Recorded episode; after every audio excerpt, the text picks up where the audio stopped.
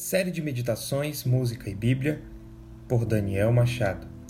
Episódio 15 Música Doxology Banda Beautiful Eulogy Texto Ó profundidade da riqueza, tanto da sabedoria como do conhecimento de Deus. Quão inexplicáveis são os seus juízos e quão insondáveis são os seus caminhos. Romanos, capítulo 11, verso 33. Doxologia, de forma resumida, trata da adoração e glorificação ao Deus triuno. O texto lido se encontra em um momento de transição da carta aos Romanos, onde o apóstolo Paulo encerra uma etapa de ensino e está prestes a começar suas exortações à vida prática daquela igreja. Entre esses dois momentos, Paulo traz uma poesia em adoração ao Senhor. Essa transição feita pelo apóstolo nos ensina algo muito importante. O conhecimento de Deus deve nos levar a adorá-lo.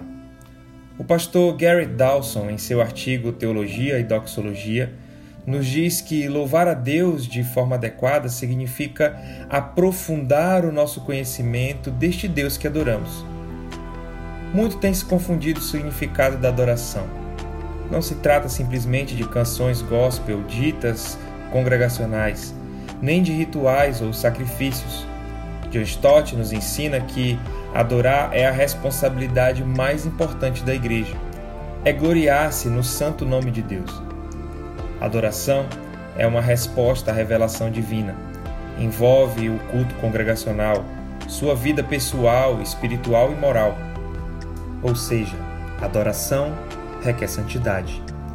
Em tradução literal, a música nos diz: você me colocou de volta no curso quando eu fugi do seu plano. Não há desculpas para me recusar a levantar a minha voz, porque o Evangelho é verdadeiro. Sempre há motivos para nos alegrar.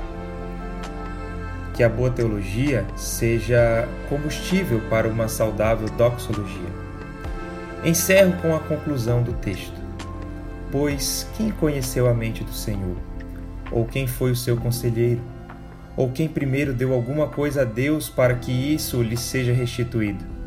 Porque dele, por meio dele e para ele são todas as coisas. A ele seja a glória para sempre. Amém.